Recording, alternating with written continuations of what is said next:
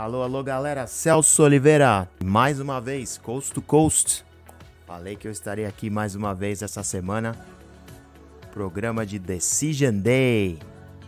A última rodada da temporada regular da Major League Soccer e faremos algo interessante dessa vez, onde traremos alguns dos nossos correspondentes e também o pessoal lá do Brasil, nossos redatores, para comentar um pouco dessa rodada interessante em que todas as uh, equipes das duas conferências entram em campo ao mesmo tempo, simultaneamente, para resolver o que acontecerá no, na última rodada e decidindo assim a situação dos playoffs.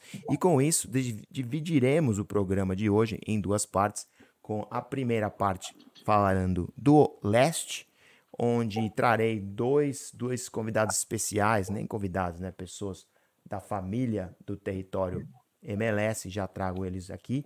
Pedro Borges, que está aqui nos Estados Unidos comigo diretamente de Miami, coast to coast, como falamos, e Tiago Brandão, que está lá no Brasil. Primeiramente vou falar com Pedro. E aí, Pedro, como é que está? Prazer. Olá, pessoal. Olá, Celso. Olá, Tiago. Eu estou bem, Estou muito feliz fazer a primeira participação aqui no Coach Coast. É, vamos falar sobre vários assuntos legais, né? Sobre Inter Miami, sobre os playoffs. Vai ser um programa muito legal. Estou muito animado para começar a falar com vocês. Vai ser bem legal. Beleza. E lá no Brasil, como eu falei, Thiago Brandão, que teve várias aventuras essas, é, essa temporada. Vou falar um pouco, vamos falar um pouco dessa. Como é que tá aí, Thiago?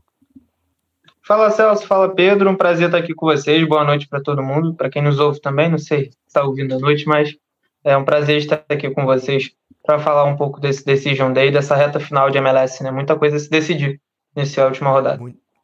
Muita coisa se decidir numa temporada tão longa. A semana passada fiz o programa sozinho e, e comentei o quão longa tem sido a temporada, o fato de a gente ter parado no meio, né? Realmente no meio da, da temporada para jogar a Leagues Cup, né? Foi um negócio que tirou até algumas equipes do, do ritmo delas, mas aqui estamos com a última rodada é, esse fim de semana e já a definição para os playoffs que, que começa já logo em seguida. Então, sem mais delongas, como falamos, né? Eu gostaria de falar do primeiro jogo do Decision Day. Vale a pena, primeiramente, lembrar como é que funciona esse formato né, da Major League Soccer, onde todas as equipes do leste que jogam na banda da direita, né, digamos assim, na costa leste, onde os horários se alinham daquela maneira, jogarão primeiro para se decidir como ficará a sua conferência. E depois, logo depois, logo em seguida, teremos as equipes do oeste, como Los Angeles tal, que vão jogar depois, né? para decidir o que acontecerá no Oeste, né? E aí mais uma aí é, as equipes do Leste e do Oeste não se jogam mais, né? Até a eventual MLS Cup que acontecerá em algumas semanas.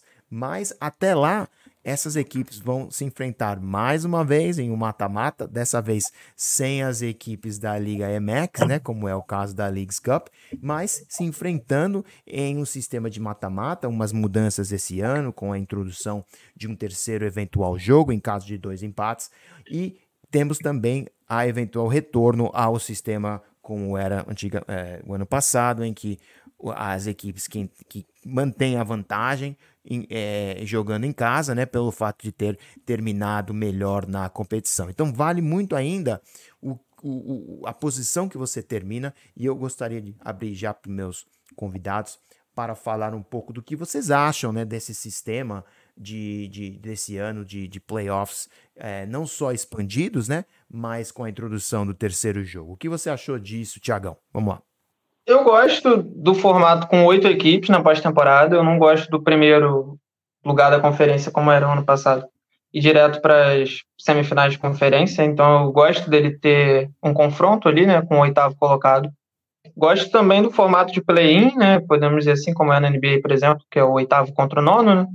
É, desse jogo antes eu acho legal, acho principalmente em jogo único, bem divertido. Mas eu tenho certo receio a essa melhor de três, que a gente pode dizer assim, né?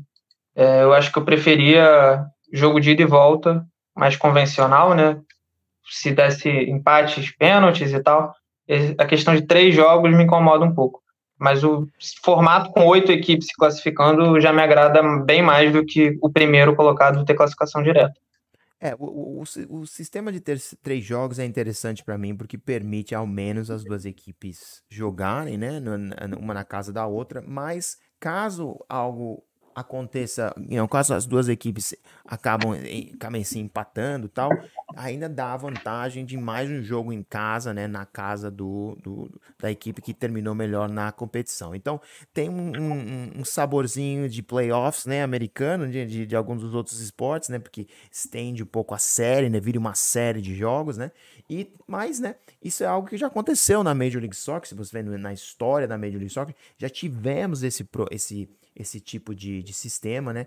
E, e, as estatísticas favorecem a equipe da casa. Então, o, o, que eles estão tentando evitar é uma eventual, né? Talvez de muitas decisões de pênalti depois de dois jogos e também favorecendo a equipe da casa. Mas, Pedro, a, a pergunta foi: o que, você achou das mudanças de formato de playoffs até, uh, até hoje? Você uh, gosta do sistema de três e, e gosta do fato de, como é, 65% das, das equipes entrarem nos playoffs esse ano? É, então, sobre o sistema de três, é a primeira vez que eu fico sabendo desse sistema de três, no caso, numa eventual terceira partida, no caso, em dois empates. Eu nunca tinha visto, da minha novidade saber disso. Então, eu achei interessante, achei interessante por ser algo novo e acho que acho que eles podem evitar, eu acho, tipo, para trazer mais jogos também, para trazer mais, como posso dizer, uma abundância, uma melhor para a MLS. Eu acho que eu acho que é uma ideia boa mas é uma, uma ideia que eu achei interessante. Eu gostei bastante. Beleza, então vocês já estão vendo aí um pouco na tela o... A gente fez um bracket, né? Shout out. Aí tô falando um pouco de, de, inglês já, né? Já revela quanto tempo já moro aqui nos Estados Unidos, né? Mas eu fiz um bracket do, do Decision Day aqui. E o crédito todo vai para o Percel Macedo, que infelizmente não, não pôde entrar aqui no programa com a gente, mas ele fez a arte aqui. Eu só dei uma retocadinha aqui, aqui e ali, né? Mas fica legal para vocês entenderem certas coisas que vão acontecer, né? Que estão acontecendo no Decision Day. E nessa parte do programa, como eu falei, nós vamos focar no lado esquerdo, né? Começando com o jogo entre o Charlotte e o Miami, que é um jogo que, como vocês veem aí, na tela, se você está assistindo no YouTube, esse programa vai para o YouTube com certeza, vocês veem aí que o Charlotte aparece com 40 pontos, enquanto que o Miami tem só 34. Então, fica aí a pergunta: com o Inter Miami eliminado e também o empate de ontem, o que, Pedro Borges, o que você acha que vai acontecer no jogo de amanhã? E o fato de, desculpe, o jogo de fim de semana, né? E o fato de Lionel Messi ter dito que vai jogar essa última partida do Inter Miami na competição? Então, com o Inter Miami já eliminado, né? É, acredito que esse jogo, com a volta do Messi, vai ser aquele, que um jogo de despedida, mas também um jogo que pode mostrar, tipo, para começar um jogo meio que despedida para falar, olha só, tipo, com. com, com também, também com ó, vai ser tipo. Vai ser um jogo meio que parecido com o jogo anterior, né? Tipo, também uhum. tivemos o Charlotte e o Miami se enfrentando. Foi um 2 a 2 Bem, assim, um empate, assim, bem que. Com a volta do Gregory, né? Gregory voltou no, no jogo anterior. Acredito que seja um jogo que o Messi vai jogar, vai trazer bastante público. E acredito também que talvez vai ter um gol do Messi. Vai ser aquele jogo mais para meio que se despedir da temporada, porque, lógico, não tem mais algo para disputar. Vai ser nosso último jogo da temporada. E acredito que vai ser mais um, um jogo que tipo, não vai valer muita coisa, vai ser tipo um jogo de despedida mesmo. Já que o Messi vai jogar, o Messi vai com ele vai dar, vai dar o melhor de si. É um jogo legal para se ver, mas vai ser um jogo que não vai valer muita coisa, nem, nem para os dois times, nem para o Charlotte, que está fora da, zona, fora da zona de classificação, e nem para o Inter, também está muito longe, também não tem mais chance de classificar.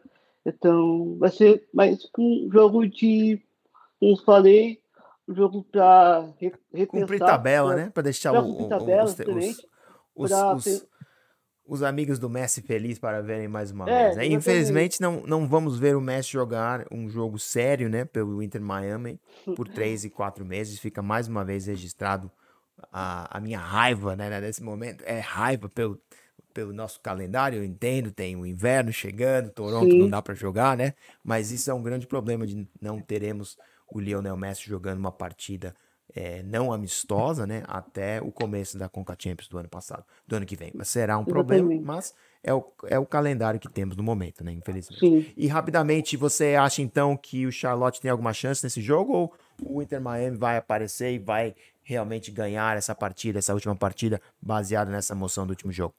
Como, como o Charlotte fez jogo complicado contra o Miami, mesmo com um empate, acho que sim. Acho que como o Charlotte está em casa, acho que vai dar trabalho sim para o Miami, mas acredito que seja bem parecido com o jogo anterior. Seja um jogo que o Miami vai querer vai querer ter o seu resultado, vai querer, vai querer a vitória, inclusive com o Messi em campo, ainda mais com o público que vai querer ver o Messi em campo. Então, para mim, esse jogo difícil para o Miami. O Charlotte vai querer vencer, principalmente sua casa. Então, acho que. Acho que vai ser um jogo complicado para ambas as equipes. Complicado. Mas, e, mas acho e o Charlotte que... ainda tem chances, né? Que ainda é, tá naquela zona de, de, de, de, pontos, de 40 Sim. pontos, que, que, que empatadinho com, com Chicago e Nova York. Então, Thiago Brandão, o que você acha que o, o Charlotte pode fazer e deve fazer, né? Leva a partida. O, o, o Pedro acabou de falar que está o, o, Miami vai fazer um amistoso de luxo, a despedida de Lionel Messi em, em 2023 e a outra equipe tentando entrar nos playoffs desespera, de, desesperadamente. Um empate sem sal ontem, sem Messi. O que você acha que vai acontecer nessa partida e o Charlotte tem alguma chance de entrar nos playoffs? É, em relação à classificação do Charlotte, eu acho que vai depender muito dos outros resultados. Né? Charlotte hoje é o 12 colocado, apesar de estar empatado em ponto com o New York e com o Chicago. Vamos, vamos, vamos, vamos, colocar os outros jogos de, de, de, lado, né? Mas vamos dizer que todo mundo perca Não, e eles consigam vencer. Mas vamos lá. Sim, claro. Mas é que eu acho que a parte dele eles vão fazer, por isso até que eu, eu citei é, os outros jogos. Né? Eu acho que Charlotte tem uma força em casa, tem uma torcida antes das principais, assim, questão de comparecer, ir ao estádio e apoiar o time. Charlotte tem isso muito forte. E eu simplesmente não vejo o Inter Miami com essa motivação. É um jogo que o Charlotte precisa vencer, é um jogo em casa e a gente está vendo em alguns jogos quando o time recebe o Inter Miami tem uma vontade diferente de jogar contra o Inter Miami. Então eu acho que por ser esse último jogo da temporada, ter uma necessidade muito grande de vencer e ter um dos principais públicos da MLS, vai ser um jogo que, ao meu ver, eu acho que Charlotte vai usar da, da força que tem dentro de casa para vencer esse jogo. Sim, e eu, eu, eu não sei se realmente o Messi vai para o jogo, né? Eu tenho, minhas, eu tenho minhas certas dúvidas. Tem suas dúvidas? Podemos falar disso. Rapidamente, eu só ia explicar aqui que tem um erro pequeno, mas tem um erro aqui com 40 pontos. É, na verdade, eles ainda têm chance, então a, a, cor certa deveria ser amarelo, né, para o Charlotte jogando em casa, você vê a equipe em cima, né? Por isso, então na, aparece na, como eu falei, na 12 segunda colocação, uma vitória colocaria, os colocariam em 43 pontos, né? E como eu falei, se as equipes, como por exemplo o Montreal perderem, tropeçam, né? Aí, por exemplo, com 43 pontos, a equipe ainda tem possibilidade de chegar lá, né? Mas isso vai requerer, por exemplo, esse, é, o, o, Red Bull perder mais um jogo, né? Que ainda vai tentar, e esse jogo acabar num empate, né? Então, muita coisa necessitaria acontecer para o Charlotte ter alguma chance, mas nunca se sabe, né? Eu acho que jogando em casa, como vocês falaram, um, um estádio cheio, é, muita emoção, talvez isso signifique uma vitória do Charlotte com o Lionel Messi talvez não jogando Vamos ver o que acontece. É, mas vamos falar um pouco de Cincinnati e Atlanta, que é um jogo que eu tenho. O legal de ter você aqui é que você conhece a Conferência Leste melhor do que do que a gente, porque você assiste mais os jogos. Eu confesso que jogo mais, que, que assisto mais os jogos do Oeste. Cincinnati, uma equipe que nunca fez nada, né? Consegue o, o Supporter Shield. Você vê aí 68 pontos no ano, né? Terminando em primeiro lugar. E tem pela frente o Atlanta United. O que, que você acha deste jogo, primeiramente? E me diz aí, o Cincinnati consegue chegar na final do leste? Ou teremos a, aquele, aquele fato do, do primeiro colocado sempre perder? É, Cincinnati está fazendo a melhor campanha do leste até agora, tá melhor campanha, inclusive, da MLS, com 68 pontos. É, acredito que sim, o, o, o Cincinnati, pela primeira vez, faça a sua história né, e talvez conquiste sim, a Conferência Leste. Então, o, o Atlanta, mesmo que tenha alguns jogadores bons, como Thiago Almada, é, acredito que o Cincinnati, sim, conquiste a Leste tranquilamente. E dessa vez, acho que não vai ter a famosa mística do primeiro colocado, perder nos playoffs e ser eliminado. Acho que o Cincinnati, sim, pode fazer os, seus malabarismos assim, para chegar à final e conquistar seu título. Mas também, a Leste tem outros bons times, mas acredito que o, o Cincinnati vence esse jogo de Atlanta e, logicamente, já, já venceu com o Shield, então acredito que sim, o Cincinnati com, mesmo, ganhou a, a, a, partida contra o Inter Miami no interior, ele estava no estádio, foi um jogo que o Cincinnati jogou muito bem, jogou muito bem, inclusive esse, esse 1x0 foi pouco, acredito que poderia até ser mais para o Cincinnati, então, acredito que sim, o Cincinnati vence esse jogo contra a Atlanta e talvez seja um grande favorito ao título, na minha opinião. Tiago Brandão, o que você acha que vai acontecer nessas. Uma das. Eu imagino que uma das partidas que você assistiu esse ano foi o FC Cincinnati. Eles estavam jogando muito, Lúcio Acosta jogando muito bem. Você acha que o Cincinnati consegue chegar no final do leste? Ou morre na praia, como tem sido o caso dos anos passados do primeiro colocado? Então, eu acho que esse time de Cincinnati pode acabar não chegando, porque futebol é isso, mas é o grande favorito da conferência, né? Philadelphia Union, eu, pelo menos acho que caiu um pouco o nível comparado aos últimos anos, nada tão forte assim, mas o Cincinnati é, tem um time muito consolidado, né? Tem uma força ofensiva muito grande. O Lúcio Acosta, ao meu ver, é o grande favorito ao prêmio de MVP da temporada é quem realmente está merecendo esse prêmio, Cincinnati campeão do Sport Shield. Então, pode não chegar, mas é o grande favorito, sem dúvida nenhuma. E o Atlanta United, que fez uma reformulação de elenco no meio da temporada, você acha que tem condições, primeiramente, de vencer esse jogo? Um jogo que o FC Cincinnati talvez tire o pé, né? Não quer que nada aconteça antes de entrar nos playoffs, nada vai mudar e talvez o Atlanta United tenha uma oportunidade de chegar aos 53 pontos, se solidificar na, ao menos passar o Revolution, né? Pra gente, ver aí na, na quinta colocação. E, ó, e, não, não consegue mais chegar no Columbus, mas consegue chegar na quinta e alterar um pouco a sua, a sua trajetória nos playoffs. Você acha que é suficiente para vencer o Cincinnati fora de casa? Eu acho que vai depender muito da forma como o Atlanta vai encarar essa partida, né? Ele vai encarar essa partida. É, se o Cincinnati encarar com seriedade, botar time titular, jogar com toda a força, né? Eu acho que tem total capacidade de vencer o Atlanta. Se não, eu acho que abre uma margem para o Atlanta talvez melhorar essa campanha, passar o, o, New England e talvez buscar a quinta conferência da quinto lugar da conferência, né? Vai depender muito de como as duas equipes vão encarar essa competição. Eu acho que pro pro Atlanta é, voltar aos playoffs é, com uma reformulação grande é, já é um ponto muito positivo, né? Ir para pós-temporada mesmo reformulando tanto o elenco, é, ter conseguido segurar o Thiago Almada por mais uma temporada, eu acho que já é uma conquista, só de ter conseguido ir aos playoffs.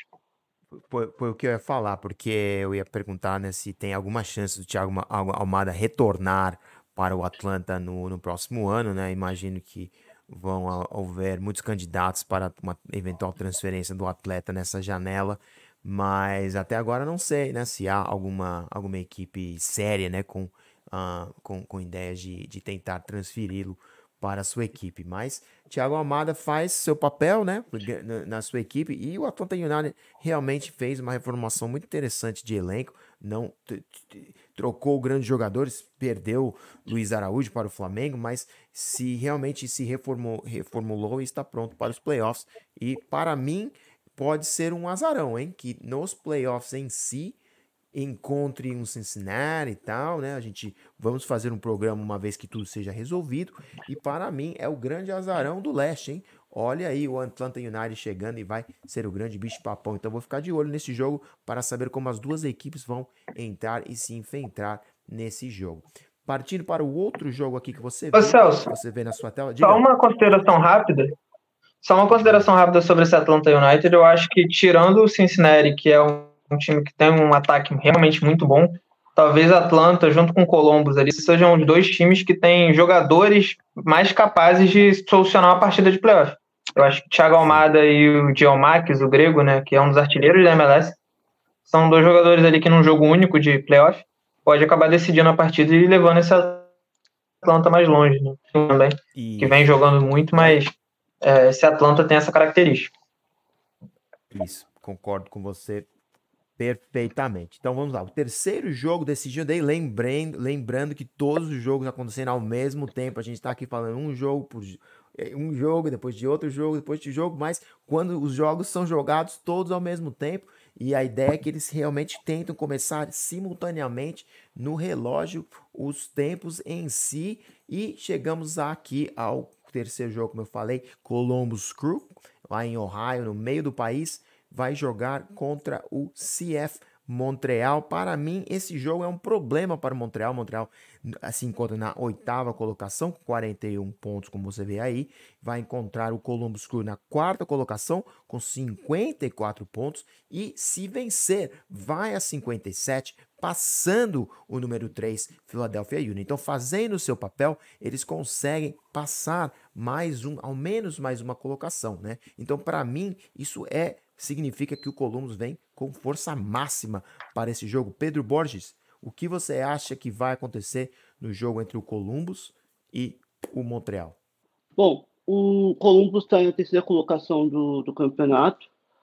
Acho que, mesmo com os últimos resultados não, sei, não sendo muito favoráveis ao time, acho que o, o, o Columbus sim vence esse jogo. E continua na terceira não, minto, quarta colocação do campeonato. Quarto. Acho que o Columbus vence esse jogo, mas o Montreal tá na tá querendo se classificar ainda para os, os playoffs, no caso entre os sete, e uhum. vai querer vencer para ir para a vaga direta. Então vai ser um jogo bem complicado para para ambos, o, uhum. com, com, algumas diferenças. O, o, o é, Columbus é, querendo vencer para já está classificado, mas pra já vencer. E o Montreal quer, se quer pegar a vaga direta para os playoffs, então tem que vencer de qualquer jeito. O Columbus já está classificado, então acho que esse jogo vai ser mais complicado, do, vai ser mais assim, importante no Montreal do que para o Columbus. Então acho que Acho que talvez o, uma o surpresa, Montreal. Então. Hã? Talvez uma surpresa o Montreal é, então fora de casa batendo Columbus. Sim, acho que o Montreal é, acho que surpreende o jogo se classifica para a vaga direta, tirando o Nashville. Na minha opinião, acho que o Nashville cai e o Montreal entra ali no top 7 para a vaga direta. É, opinião, então, para mim, concordo com o prognóstico. Agora, como eu falei, o, o Columbus tem o, o, grande prêmio, se, se chegar a 57, como você vê aqui, passa o Philadelphia Union, que tem pela frente, fora de casa, né? Tem que viajar a Boston para jogar contra o Revolution, né? Então também um jogo muito perigoso, né, para ambas as equipes, que talvez um empate coloque o, o Union com, nos 56 pontos e o Columbus com 57 se torne o terceiro colocado. E isso é muito importante no momento, porque, como eu falei, Sim. você se garante na série de playoffs um pouco mais, né? Jogando em casa, o que é importante para essas equipes. Então, eu tenho minhas dúvidas que o Columbus entre nesse jogo tirando o pé. Né? E essa é a grande, o grande charme, eu digo, do Decision Day, porque você nunca sabe exatamente como as equipes vão entrar. Mas para mim, esse, esse jogo do 4 como 8, como, como, como você falou, com o, o time do Montreal querendo entrar nos playoffs, uma equipe que começou muito mal na competição, uma equipe que teve muitas derrotas seguidas na competição e chega aqui com posição para entrar nos playoffs, mas para mim vai morrer no meu, no, no meu, primeiro amor, já falei dele, que é o Columbus Crew lá de Ohio, morei 10 anos lá naquela terra, CJ Stroud, quarterback da Ohio State aqui na, na minha parede para como testemunha, mas tenho que perguntar para você, Tiagão, o, quem ganha essa aqui, para mim, é um dos melhores jogos do leste até agora. Columbus Crew e Montreal. Quem ganha essa partida e o Montreal conseguirá entrar nos playoffs ou não esse ano? Eu acho que Montreal pegou um adversário duríssimo pela frente, que vem jogando muito bem. Columbus Crew, desde que chegou o Diego Rossi para substituir o Zé Laranhan, que para mim era um dos melhores jogadores da MLS, sai, eles conseguem repor com o Diogo Rossi, que vem jogando bem, né? Diego Rossi. É, desde que chegou, se entrosou muito bem com o Coutinho Hernandes. Coutinho Hernandes, outro que vem fazendo uma temporada espetacular. Então, eu acho que o Montreal vai ter uma parada duríssima pela frente. Vai ser muito difícil, pelo menos, pontuar contra o Columbus Crew lá em Columbus. Então, eu acho que o Montreal vai acabar ficando de fora porque vai pegar um adversário duríssimo. Inclusive, muito curioso para ver esse Columbus Crew na, na pós-temporada. É, muito curioso. O Crew fez um trabalho também, uma reformulação muito grande, desde um ano atrás, quando eles trouxeram o Coutinho Hernandes trocaram de técnico. Eu lembro, eu estava no jogo lá em Columbus, entre o LAFC e o Columbus Crew contra o Caleb Porter, perdeu o jogo, falou. Ajuda está chegando, temos um atacante chegando aqui para nos ajudar. Coutinho Hernandes chegou, mudou a equipe, mas ele perdeu seu emprego, né? Trouxeram o técnico justamente do Montreal, né, Wilfred Nancy, reformularam a equipe também, como você trouxe, trouxeram grandes jogadores, uh, como você falou, Diego Rossi nessa, nessa janela também, e tem, estão também com vontade de ganhar agora, né? Não querem esperar para vencer e acho também que se o Cincinnati vai ter problemas, vai ser com seu rival, né? Com seu rival dentro do estado, basicamente um derby é, contra o, o Columbus Crew. O Cincinnati tem, vai ter que jogar esse jogo 55 milhas, 100 quilômetros, é, um pouco mais separam as duas cidades, os dois estádios. Uma, uma, uma rivalidade muito interessante e espero vê-la nesses playoffs da Major League Soccer e, para mim, da Columbus nesse jogo também. O Ô, Celso, só mais um comentário rápido.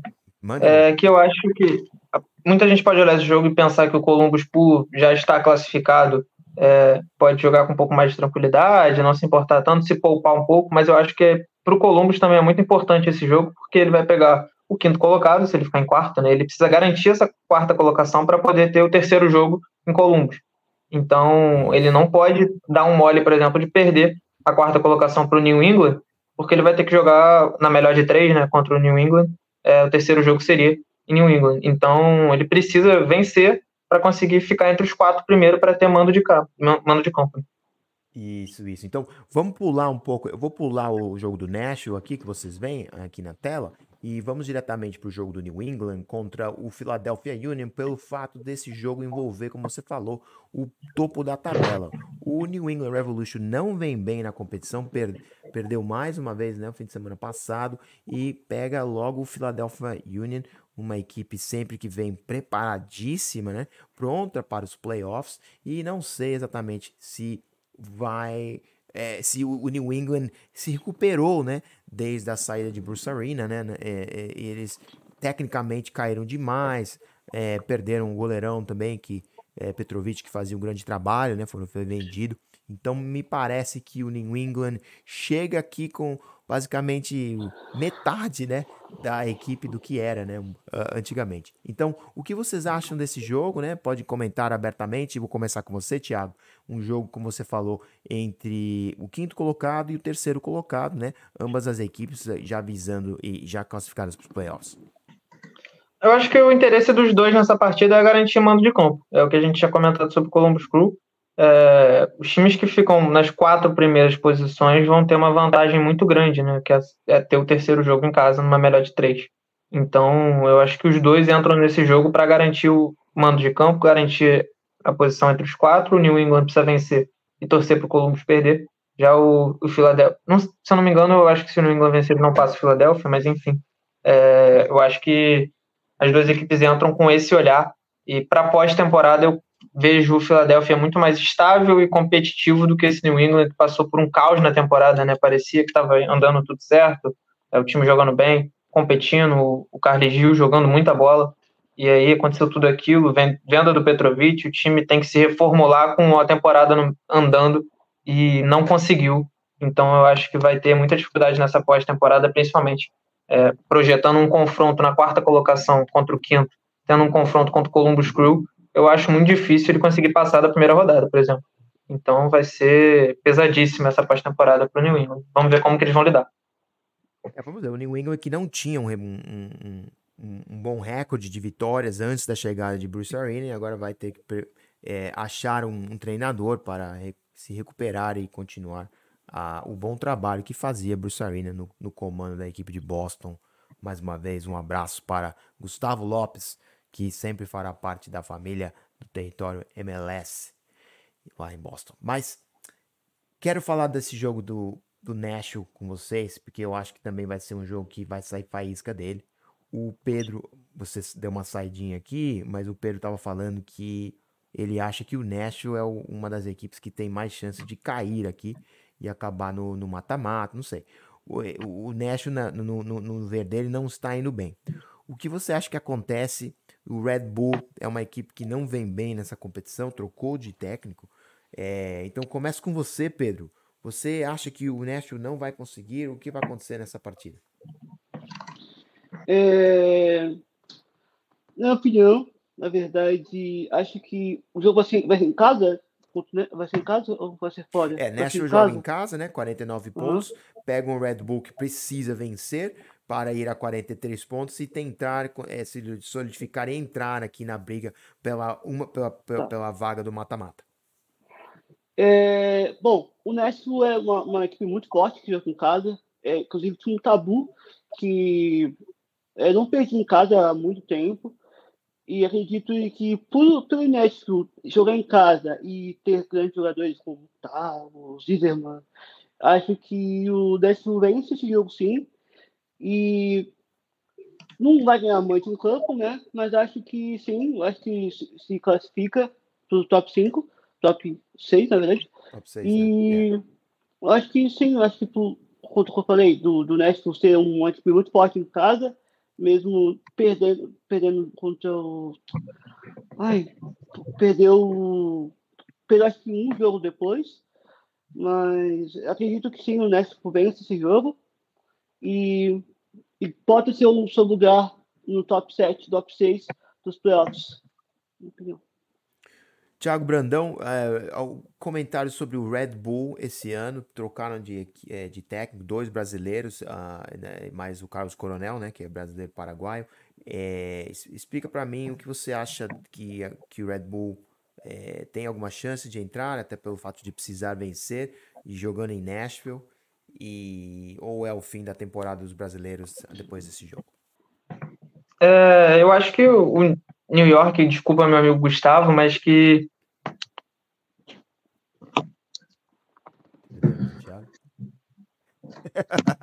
Você não pode falar mal do Gustavo aqui. Se você fala mal do Gustavo, sua transmissão cai. Consegue me ouvir? Consegue me ouvir? Não, consigo te ouvir. Pode conseguimos, falar. Conseguimos, pode falar. Meu celular deu uma travada. É, que falar. me perdoe, Gustavo, mas eu vou falar mal do New York, é, do New York Red Bulls. É, eu acho que foi uma equipe que não se conseguiu se desenvolver durante a temporada, foi meio que aos trancos e barrancos. É, não me parece ter se tornado uma equipe tão competitiva, por exemplo. Eu acho que se conseguir uma vaga nesses playoffs, vai ser pegando a oitava vaga, né?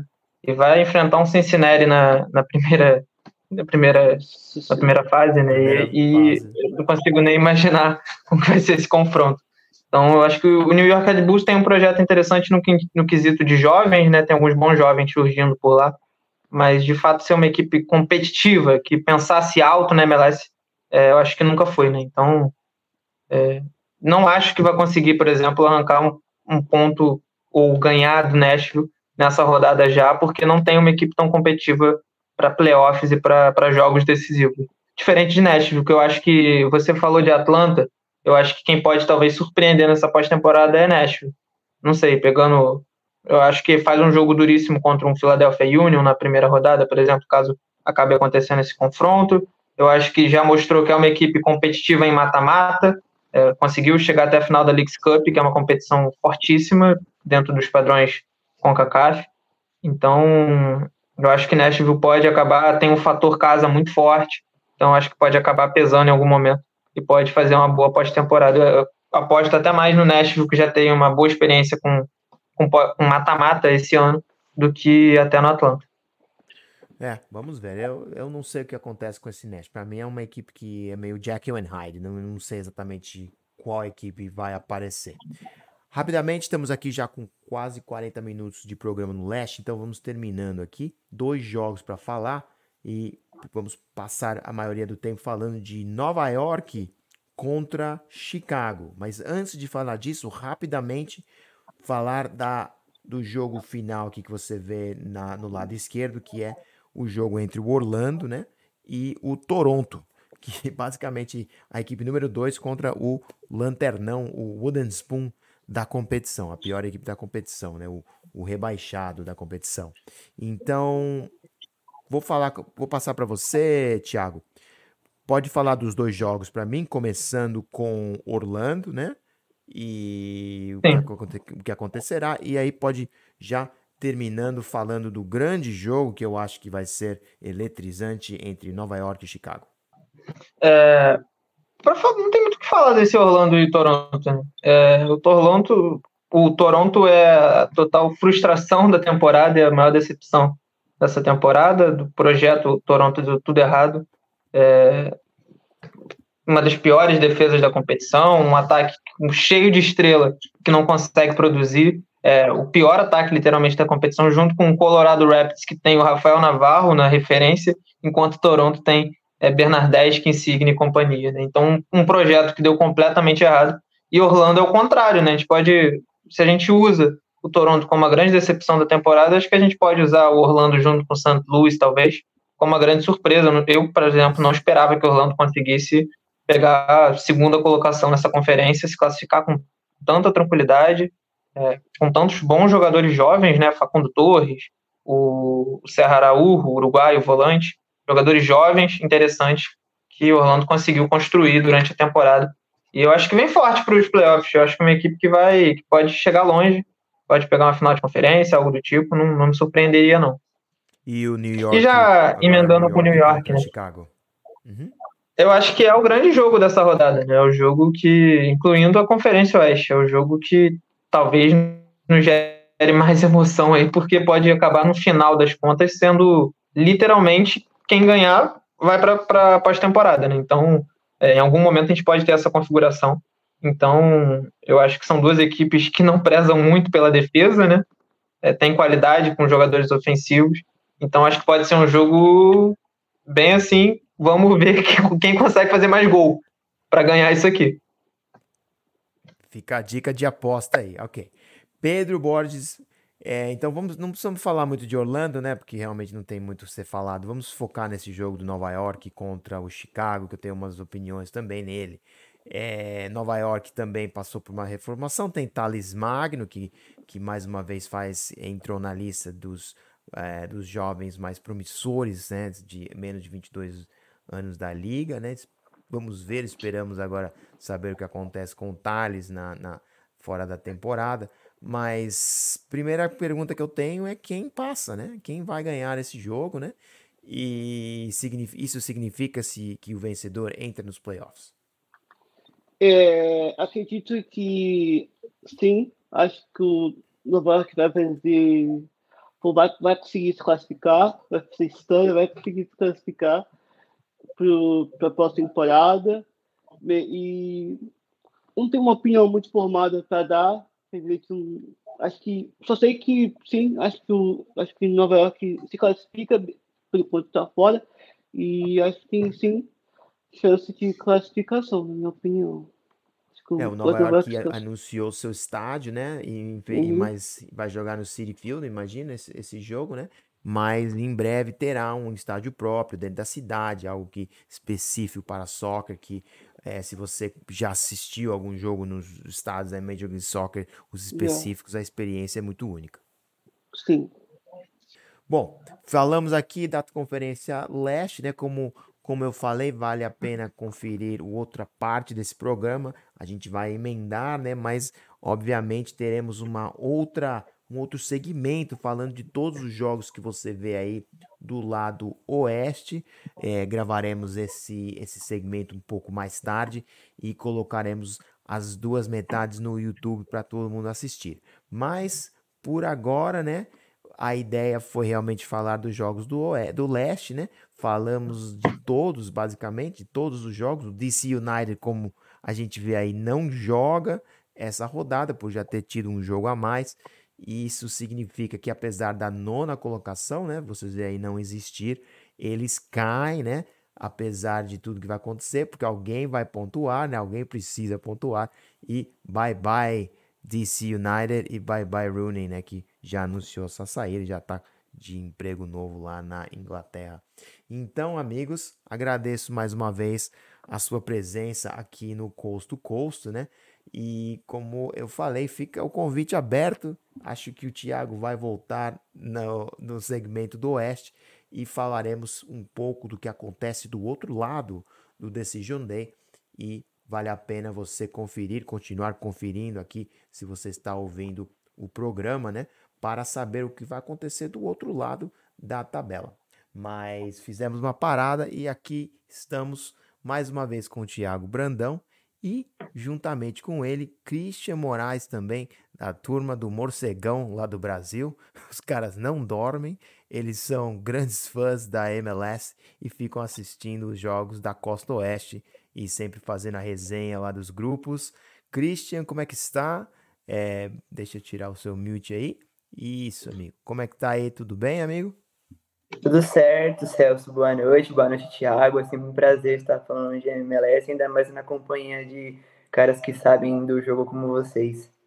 Isso, o Christian que está lá em São Paulo, né? Eu sei que você está no estado de São Paulo, né? Então, também aí outro, outro integrante da nossa trupe aqui do território, também lá do Brasil. Os integrantes por todo o continente americano, seja este o sul ou o norte. Mas é isso. Então, amigos, falamos, como falei, um pouco do leste, né? Muito, bastante do leste. E agora vamos falar um pouco do oeste, né? A chave. E o interessante, como a gente falou antes, é que no Decision Day, né? As equipes não, é, não sabem o que está acontecendo, né? Entre elas na sua conferência, né? Os técnicos podem passar a informação, mas de uma maneira ou de outra, todos os jogos estão acontecendo ao mesmo, ao mesmo tempo então, muitas vezes você nem sabe quem vai enfrentar, né? Quem vai ser o seu adversário depois de que o jogo acabar, né? Isso acontece no momento em que todos os jogos acabam. E com isso, né, fica o charme desse formato, né, do formato da MLS que chega no seu, na sua última rodada de Decision Day. E falamos também que do lado oeste, né, um lado também bem contestado, é, tivemos o St. Louis City, né, que basicamente venceu o, o, a conferência, e no segundo colocado aparece o Los Angeles Football Club. A pergunta é se vai se manter lá ou não. Você nem vê aí o último jogo aí contra o Vancouver Talvez teremos a presença do Jorge Salmon lá do Canadá para falar um pouquinho desse jogo. Mas, primeiramente, vamos falar do jogo entre o Colorado Rapids, né, que você vê aí em vermelho, já eliminado dos playoffs com somente 27 pontos, e joga contra o Real Salt Lake, né? E esse é um jogo importantíssimo para o Real Salt Lake, por quê? Porque está na quinta colocação com 47 pontos. Então, Thiago Brandão, o que você acha desse jogo? Vou deixar aberto para você, você sabe o nosso formato. Como é que você acha que vai, esse jogo vai se desenvolver e o que vai acontecer nos playoffs depois desse, desse jogo acabar? Fala, Celso, voltando para falar da Conferência Oeste agora, né? Primeiro, dar boa noite ao, ao Christian, que não esteve com a gente no Leste. É, mas para falar um pouco sobre esse Colorado Rapids contra o Real Salt Lake, é o que a gente ressaltou várias vezes no leste, né? acho que se repete nesse oeste. a importância de terminar entre os quatro primeiros, né? Eu acho que esse jogo é basicamente para isso, né? O Real Salt Lake precisa vencer o Colorado Rapids, que não tem mais motivação alguma no, na, na, temporada, né? O último jogo para encerrar de vez a temporada muito ruim do Colorado Rapids. E o Real Salt Lake vai com a esperança de vencer e conseguir roubar uma vaguinha ali, seja de Houston ou seja de Seattle, para pegar essa quarta colocação e conseguir ter mando de campo nessa melhor de três. Né? Acho que esse jogo é basicamente para isso. Um Real Salt Lake conseguiu se ajustar durante a temporada, conseguiu melhorar é, e vai com méritos aos playoffs, mas tem que buscar essa vaga aí entre os quatro primeiros para ter mando de campo. Christian, é, uma pergunta para você que assiste alguns dos jogos aí do Brasil, né? É, o, o, Jefferson Savarino perde, não, não jogou, né, devido à parada FIFA, esse jogo extra que o Real Salt Lake teve, né, acabou sendo um empate, né, isso, na minha opinião, é, prejudicou um pouco a equipe, né. Você concorda com o fato da MLS ter jogado esses jogos durante a parada FIFA, né, apesar de eles terem sido jogos que, que foram repostos, né? E fala um pouco dessa partida pra gente, o que você acha que vai acontecer diante do fato do Colorado já estar eliminado, né? E apesar de ainda estar tentando é, a estrear o, o, o, o, Rafael Navarro, né? Fazer com que o Rafael Navarro jogue mais um pouquinho. Bom, vamos lá. Eu achei importante, é, o Thiago já deu um, uma apresentação aqui, é, a, a, péssima temporada que o Colorado está passando, né? São apenas duas vitórias nos últimos dez jogos uma temporada para para causar o pesadelo no seu torcedor, né? O Navarro, que inclusive fez gol na última rodada pelo Colorado, uhum.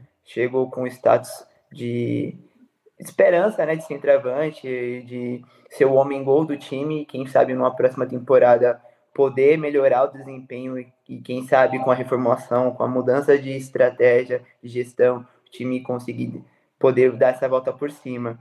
Então, essa é última rodada jogando em casa, eu acredito que o Colorado vai, mesmo não tendo mais chance de classificação, eu acho que é uma vitória importante para acabar com, de uma forma positiva uma, uma temporada tão ruim como foi essa, para dar uma alegria, uma última alegria ao seu torcedor.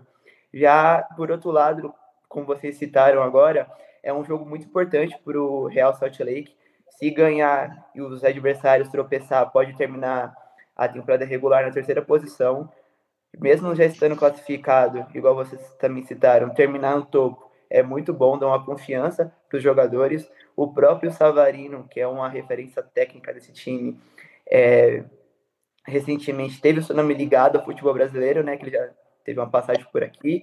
Então, é uma peça importante para o time, não só ele, como o Arango também, que já tinha uma passagem pela MLS, conhece o futebol norte-americano, fez uma boa fez, teve um bom desempenho no Los Angeles, né? E agora também tá jogando bem no Real Salt Lake. Então, eu acho que por mais que o Colorado não tenha é, mais objetivos a serem atingidos nessa temporada, é, para mim vai, não vai ser um jogo fácil, será um jogo, como eu falei, do Colorado poder dar uma última alegria ao, ao seu torcedor. Enquanto isso, o Real Salt Lake vai em busca da vitória para terminar nos terceiros e conseguir um adversário mais tranquilo nesses playoffs. Eu acho que é, o Real Chile que vai acabar vencendo esse jogo, mas na minha opinião não será uma vitória tão fácil assim.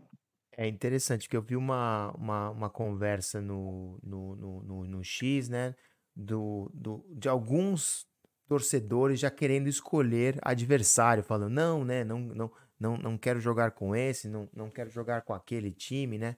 Mas para mim não tem, não tem adversário necessariamente fácil, né? O mais importante é terminar nas primeiras quatro posições para ter um mano de jogo, porque a gente sabe que na Major League Soccer isso conta muito, né? E agora com essa presença desse terceiro jogo, pelo menos nesse primeiro confronto depois aqui, que do, obviamente do jogo de do, do, oitavo contra o nono lugar, isso vai, eu, na, na, minha opinião, vai favorecer muito o time na casa, estatisticamente, isso, historicamente, isso que é um formato que existiu, é, foi, foi, foi o caso, né? Então, não sei, né? Eu acho que o Real Salt Lake, para mim, vem para cima com tudo, com força máxima. O, o Colorado não tem time para segurar.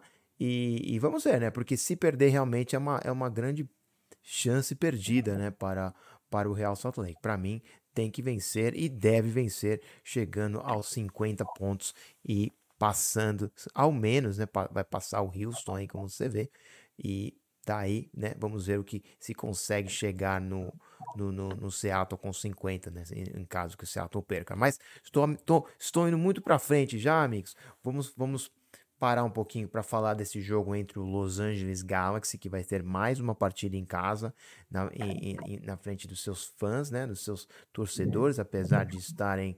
É, é, sem chance de entrar nos playoffs e enfrentam o Dallas, né? de Giovanni Jesus, né? Infelizmente que foi perdido para a temporada, mas fazia uma grande temporada para a equipe. Então, o que vocês acham um pouquinho desse jogo? Começo com você nessa, Christian. É, diga para mim um pouco do jogo em si. Outra vez uma equipe eliminada e outra que está tentando um posicionamento de playoffs e, está meio na bolha ainda, né? Cara, sinceramente, acho que você já deu um bom indicativo do que é as duas equipes. O Galaxy que não consegue fazer uma boa temporada já tem algum, algum tempo, né? Mais uma temporada que não consegue alcançar os playoffs. Eu acho que é até, quem sabe, a última temporada do Greg Vanney à frente do time. Quando, após o clássico contra o São José, eu tive a oportunidade de entrevistar tanto o Vanney quanto o Edwards e perguntei para eles a motivação para essa reta final de, quem sabe, conseguir né, atingir os playoffs.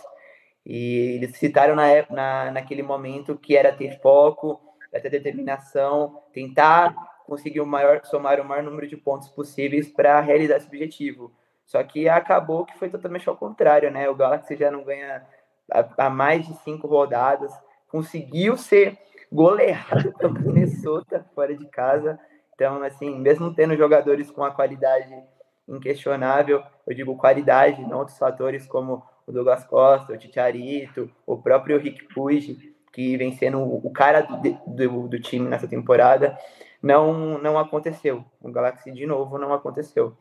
Enquanto o Dallas, é, o Dallas vem num momento um pouco de oscilação, na minha visão, que o time, em certos momentos, parecia que encaminhar essa vaga para os playoffs com uma certa tranquilidade, aí entrou numa onda negativa de resultados, caiu e agora sim chega essa última rodada precisando vencer para poder ir para os playoffs direto, não ter que passar pela espécie de play-in, né? E depois uhum. enfrentar o líder, porque eu acho que nos, nos playoffs do modelo americano de esportes em si, ninguém quer pegar o líder, né? Ninguém quer pegar o campeão logo assim, depois de passar um outro jogo e logo em seguida pegar o líder.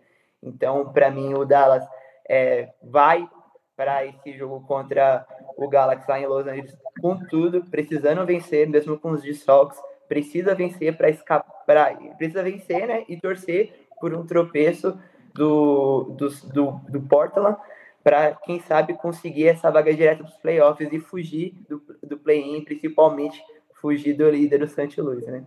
Tiago, eu tenho aqui a pergunta, né? Qual a equipe que vai, como se diz, né, não fazer a sua parte, né?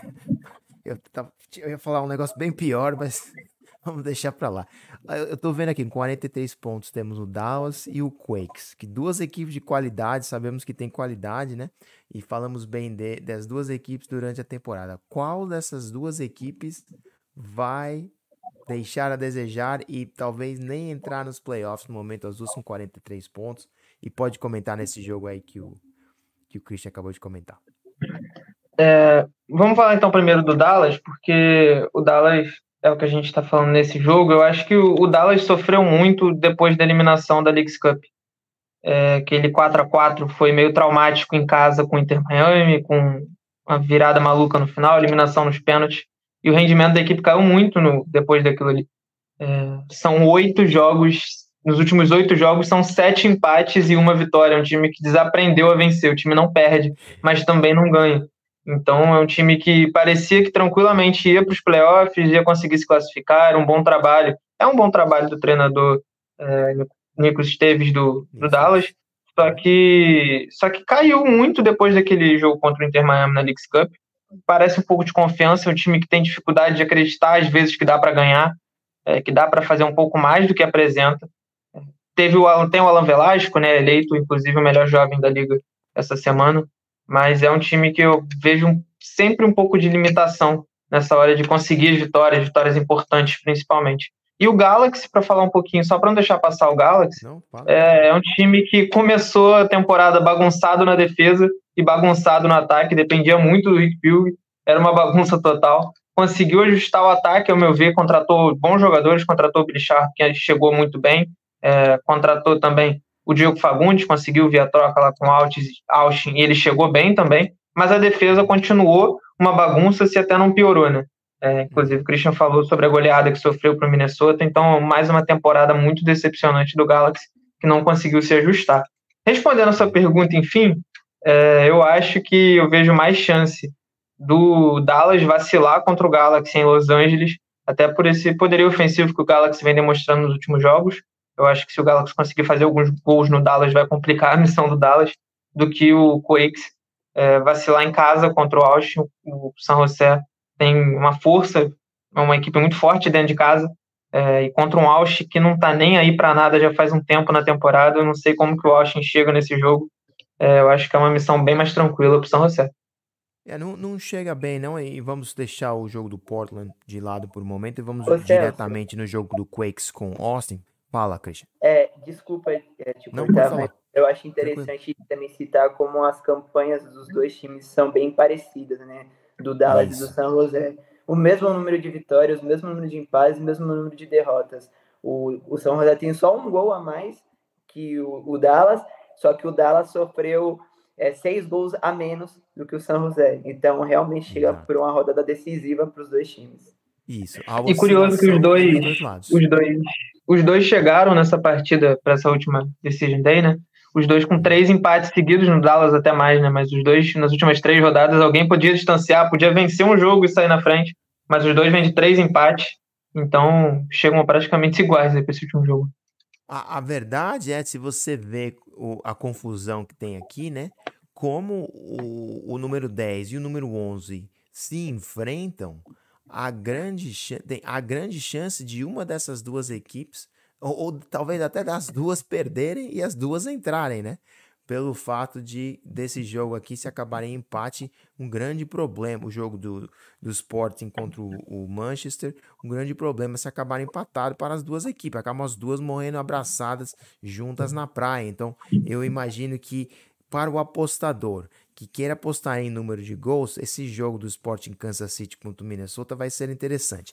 Eu sei que eu tô pulando, tô pulando bastante, mas estou fazendo isso de propósito, porque é decision day, rapaz. Tudo vai acontecer ao mesmo tempo e precisamos cogitar todas as possibilidades que vai acontecer. Mas por quê? Estava comparando exatamente o FC Dallas com o Quakes, como o Christian falou, são equipes extremamente parecidas. Tiveram trajetórias nessa temporada extremamente espelhadas numa outra, talvez em, em, em momentos diferentes da temporada, mas vi muitos dos problemas com ambas as equipes. São boas, mas não são boas o suficientes, talvez, para entrarem de frente e para entrarem naquelas primeiras quatro vagas, né? Obviamente não vão conseguir entrar. Para mim, o LA Galaxy tem ainda uma certa chance de dar problemas para o Dallas, talvez perder um ponto, não sei se vão conseguir uma vitória lá, mas se conseguirem um ponto lá, chegam a 44 e pelo menos tem três pontos de diferença de Sporting Kansas City e ah, Minnesota United. Então, no mínimo um empate no Dallas, né? E vamos falar desse jogo entre o Quakes e o Austin. O Austin vale a pena falar dessa equipe, uma equipe que também muita expectativa e morreu na praia em todas as uh, participações que teve. Então, o que, vocês acham desse jogo do Quakes contra o Austin, né? Eu, Thiago, você já estava começando a falar dele. Fala um pouco mais pra gente do que você acha que vai acontecer, né? E se realmente o Quakes tem, tem time para vencer e vencer bem o Austin, que realmente está morto na praia. É, eu acho que o Quakes vence com uma certa tranquilidade. É um time bem melhor que o Austin. O Austin fez uma temporada extremamente decepcionante, principalmente com o que foi o ano passado. Eu acho que o Austin, ele mesmo criou essa expectativa que tinha para esse ano. É, desde a Conca Champions, Conca Champions, aquele vexame contra o Violet, e desde então só queda abaixo, ladeira abaixo, mudou o time, trocou o Diego Fagundes, que eu acho que era peça essencial desse time junto com o Driussi, e foi piorando cada vez mais em uma temporada extremamente decepcionante. Ainda sobre o São José, eu acho que tanto ele como o Dallas tem que olhar pensando em, na, ainda na sétima vaga, na classificação direta. O Portland tem uma missão muito mais difícil que eles, não tem nem comparação e os dois, se vencerem, ficam completamente vivos. Eu meu palpite, por exemplo, seria que essa vaga vai ficar com o San José. Eu acho que o San José vai ganhar o jogo, acho que Dallas e Portland vão vacilar e capaz do San José conseguir uma vaga direta, inclusive. Christian, confere a informação aí? Como é que você acha dessa análise e a sua análise de Quakes e Austin? Nono contra o décimo segundo já eliminado. Eu acho que o Thiago foi muito preciso na análise dele. Eu também acho, penso da mesma forma. O, o Austin, essa temporada, é, é, foi uma bagunça completa em vista do que foi no ano passado. O San José em casa é um time realmente que é muito forte. Tem um jogador, na minha opinião, que é muito decisivo para esse time, que é o Espinosa. Então, jogando em casa, podendo entrar direto nos playoffs sem ter que passar por esse play-in, eu acho que é o San José o favorito em comparação tanto ao Dallas contra o Portland. E, e podendo falar um pouquinho do Austin, eu estava dando uma olhadinha, é, é bizarro como o time geralmente perde ou no máximo consegue empatar, o poder de reação é zero. É, eles ganharam dia 4 agora, e a última vitória, a, sem essa vitória, a última tinha sido contra o Kansas em julho. Então é um time que consegue que fica muito tempo sem vencer. E ainda vai e troca um jogador que, na minha opinião, para o Austin era uma peça importante, igual o Fagundes. Mas, então... pessoal, deixa eu só fazer uma interjeição rápida aqui. Saíram os salários hoje, né? Opa. E os novos salários da MLS e o salário de Diego Fagundes, no momento, um milhão de dólares salário base de Diego Fagundes, não estava fazendo o trabalho de um jogador de um milhão de dólares, pago de um milhão de dólares na liga. Então, eu acho que no, na, na, na, questão do, do, do, senhor Fagundes, foi uma decisão salarial, ele não estava, não estava fazendo o, que deveria fazer e ele foi transferido para Los Angeles, não? Eu só tenho. Não, concordo. Desculpa, Cris, pode falar. Pode, pode continuar, Thiago, desculpa. Não, é rápido, é porque eu acho que faz sentido o Fagundes não estava entregando talvez tudo que precisasse, mas é que eles abriram mão do Fagundes e não trouxeram nada para o lugar. É só abrir mão do Fagundes e praticamente realmente ali foi a desistência da temporada, sabe? Vamos começar um rebuild aqui, não sei. E, e não há um mercado de jogadores para Austin, né? A gente não ouve falar no momento de grandes jogadores querendo entrar, de, de talentos europeus, europeus, sejam eles. O grande nome que eles tinham em, em era o, o, Rigoni, né, que foi a grande contratação de um ano e meio atrás, e o momento que o Rigoni entrou no Austin, eu sabia que a equipe ia ficar pior, principalmente que eles iam tentar usá-lo de, de ala, né, para defender, eu sabia que o, o Rogério Senna tinha batido a, quase com a cabeça com a parede tentando fazer isso com o Rigoni, e eu sabia que eles iam ter problema disso, então para mim, a combinação Rigoni, Fagundes ganhando dinheiro, como ganhou, e o, o, o próprio Sebastian Drussi, né, regredindo um pouco a, ao que ele é, né, né e, e, e não a temporada monstra que fez, né, é, resultou na, no Austin tendo a, a, a temporada não, um pouco abaixo do que foi esperado, bem abaixo do que foi esperado. É, eu, eu concordo com você na questão salarial mesmo do, do Fagundes, mas você também, é, logo em seguida, deu um motivo de eu acho que não, talvez não, não valeu a pena fazer essa troca. O Austin não é atrativo. A gente tem que falar isso. O Austin não é um time atrativo, não é um time que a gente vê na mídia tendo nomes relevantes sendo relacionados ao time. Então, por mais que o Fagundes é, teve uma temporada ruim, para um time que não consegue ter no mercado uma posição tão vantajosa, eu acho que talvez poderia pelo menos ter mantido ele mais uma temporada para ver se realmente é, não, não voltaria a viver aquela boa fase ou se ele daria a volta por cima. Mas de resto, eu concordo com vocês. Eu acho que o São José chega para esse jogo como favoritaço, tem tudo para ganhar. É um jogo que, para quem gosta de apostar, também é muito interessante para aposta. São José adora marcar um número de alto de gol em casa. E o Austin é uma mãe, né? Um time que toma 54 gols em, oh. em 33 jogos é brincadeira. Eu não tenho uma zebra desse tamanho aqui, senão eu colocava aqui uma zebra e saía de zebra nesse jogo aqui, porque tá com cheiro e cara de zebra, meu amigo. aquele negócio assim que a gente, todo mundo acha que vai dar, tem tudo para dar certo, mas não dá. Eu, olha, eu tô te falando, hein? Se eu tivesse uns cruzeiros a mais, eu ia no Ossi. Só tô falando sim, porque quando a gente acha tudo que tem tudo para dar certo, não dá, né? E para mim, a temporada do Quakes e o Quakes em si, como uma franquia, é exatamente o que eu descrevi para vocês, amigos. Tem tudo para dar certo e não dá. Mas eu espero que dê certo sim, até pelo fato de ter os brasileiros lá. Né, eu não estou torcendo para dar errado, né? Eu só estou dizendo que no esporte muitas vezes é o que a gente acha que vai acontecer não acontece e é o charme, né? De a gente, por isso que a gente assiste, né? Então eu acho que o Austin talvez tenha uma possibilidade de fazer um barulho nesse jogo. Então vamos seguir um pouco aqui na tabela, né? Ficar aqui por baixo, já que estamos aqui na parte de baixo do acesso, né? Sabemos que o Austin na 12 colocação já não tem mais chances. E aí vemos o Sporting Kansas City fazendo basicamente um playoff, né? Contra o, Manchester, o Manchester, o Minnesota United Football Club, né? E que, que ocupa também a 11 colocação, 41 pontos. Então, sem mais delongas, é, Christian Moraes, começa com você. Jogo aqui de Peter Vermes contra. Esqueci agora quem é o interino no momento do Minnesota. E o que você acha dessa partida e o fato de dois treinadores agora em opostos, né? Um que já está lá há muito tempo e outro que acabou de começar. Eu acho que é o Kansas. A gente estava conversando esses dias num grupo de times que poderiam ser campeões, etc.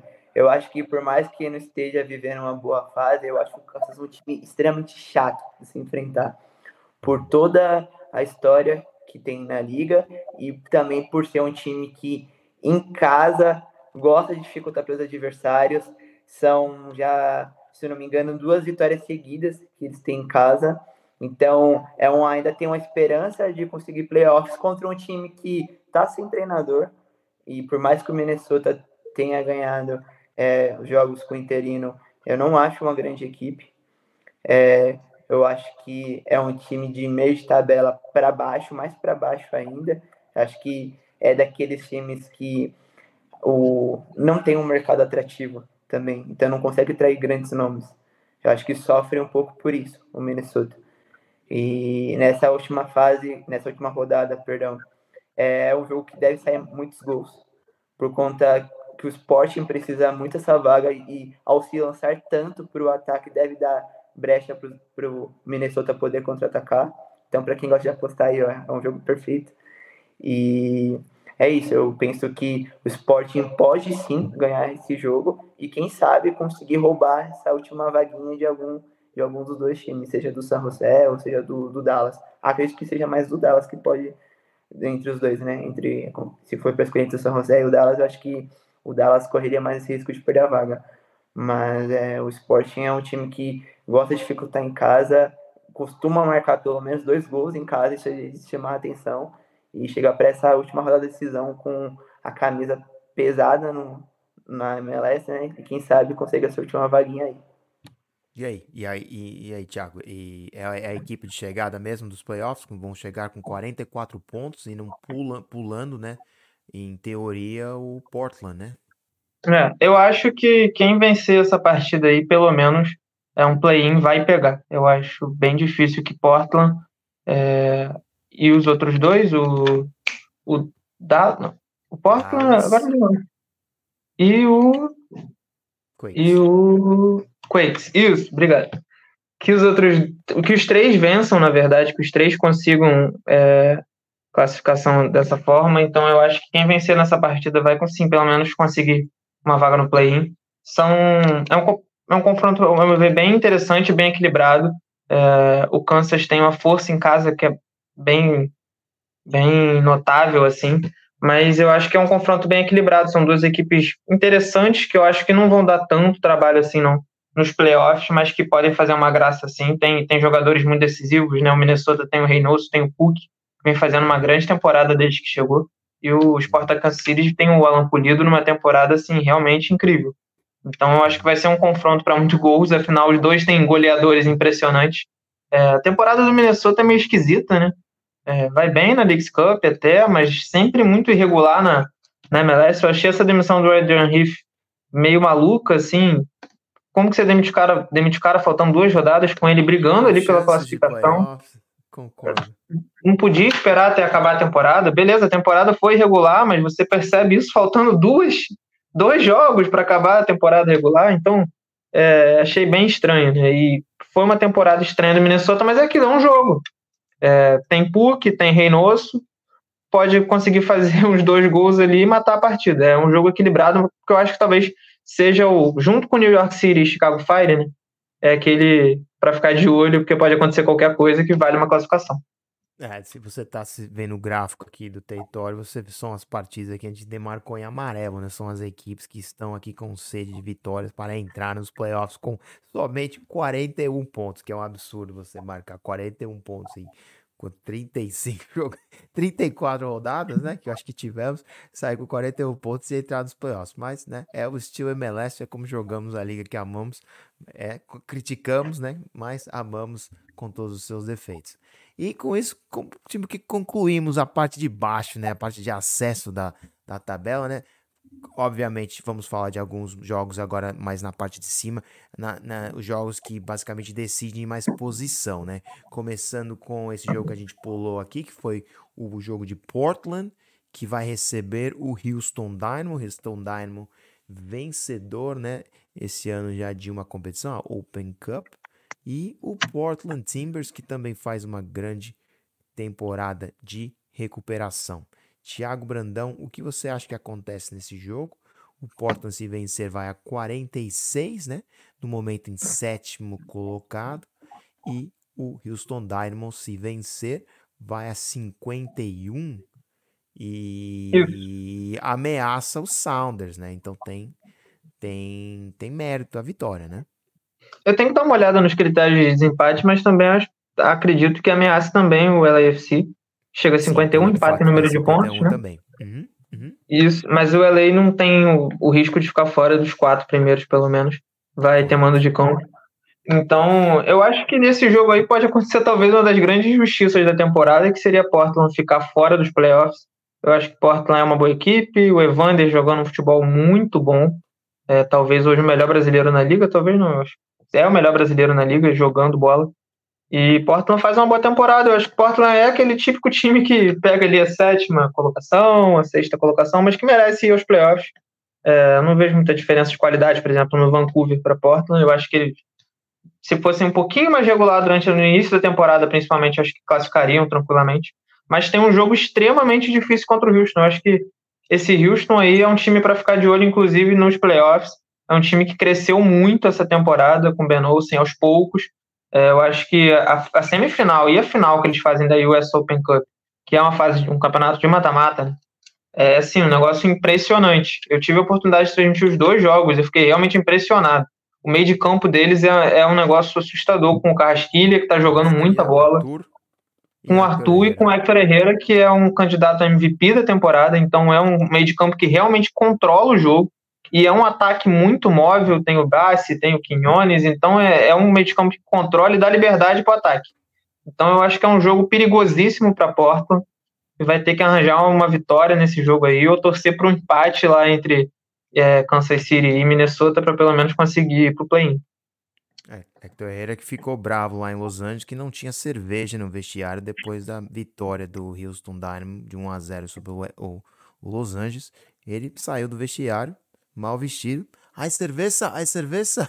E não tinha cerveja para celebrar a vitória de sua equipe sobre o LAFC durante a temporada. Realmente, Houston Dynamo faz grande, grande temporada na Major League Soccer e as formas sempre a mesma: veteranos que entendem a liga e uma peça-chave para dar o que a gente chama de pop, né? E realmente entre o Carrasquilla e o Hector Herrera com a presença do Arthur, que foi renovado também, o melhor, para minha opinião, o melhor meio-campo, né, da, da liga, né, se você não contar o Messi como um meio-campo por si próprio. Eu falei do Evander, né? Esqueci do, do Arthur. Foi um pouco da, do Portland, você falou que foi um pouco da injustiça, né? A temporada do Evander, para você, valeu a pena? Que você gostou da, da primeira temporada ali na liga? Eu achei incrível. Eu acho que ele se adaptou rápido à liga, né? É, o Evandro, inclusive, fala inglês muito bem. Então, eu acho que ele não teve esse período de adaptação que alguns brasileiros têm na liga e tal. Eu acho que ele chegou e logo rendeu o que Portland esperava, né? e consegue construir uma primeira temporada muito boa. Apareceu em vários momentos decisivos nessa equipe, uma equipe que às vezes tem dificuldade para criar no ataque, mas o, o Evander se adapta bem a Portland, se adapta rápido à equipe e consegue é, funcionar muito bem nesse esquema. Beleza. Thiago, é, desculpa, é, é, Christian, o que você acha desse jogo aqui? Cara, eu acho que é um Portland, jogo interessante Houston. mesmo. É, igual vocês falaram, o, o Houston chega com uma moral muito alta para esses playoffs após ter sido campeão da, o, o, da é, US Open Cup, né? Um título que dá uma moral para esse time, é um time com um elenco muito qualificado, um treinador que tem um potencial até que interessante para os modelos, pro modelo da liga e a vitória para o Houston, dependendo dos critérios de desempate, como vocês citaram, não sei quais são também, mas pode até roubar esse segundo lugar do Los Angeles, é caso o Alexi perca, né, o seu compromisso. E, cara, você chegar para uns playoffs de MLS com a segunda melhor campanha da sua conferência, após ter ganhado um título tão importante para um clube como é, é foi esse título para o Houston, dá uma moral gigante. É um time que tem o Herrera como o, o protagonista, é, eu digo no sentido de mexer com os jogadores, mexer com a torcida. Ele já é, uma, já é muito querido lá em Houston, então é um time muito interessante. Por, por outro lado, o Houston chega para esse jogo lá em Portland com retrospecto bem complicado, né? Porque nos últimos 10 jogos foram cinco vitórias do Portland, é, três empates e apenas duas vitórias do Houston. A última foi recentemente, né, um 5 a 0 que o Houston fez jogando em casa, mas quando joga fora de casa contra o Portland só conseguiu vencer duas vezes. Então, o retrospecto tá sendo em casa tá sendo mais favorável para o Portland. Além além do do Evander, que já tinha mostrado um pouco do seu futebol na Dinamarca e vem realmente jogando muito bem no futebol norte-americano, eu acho que caras como o Xará e o Asprilha são jogadores que também decidem é, os jogos para o Portland, eles aparecem quando o time mais precisa. Então, talvez, na minha opinião, é um jogo que o Portland consiga vencer e afaste esse fantasma né, do chamado Dallas e, e São José e consiga ficar tranquilo nos, nos playoffs gerais. Portland, Portland, se no momento manter a posição é e, e se manter essa posição no momento, jogaria contra o LAFC.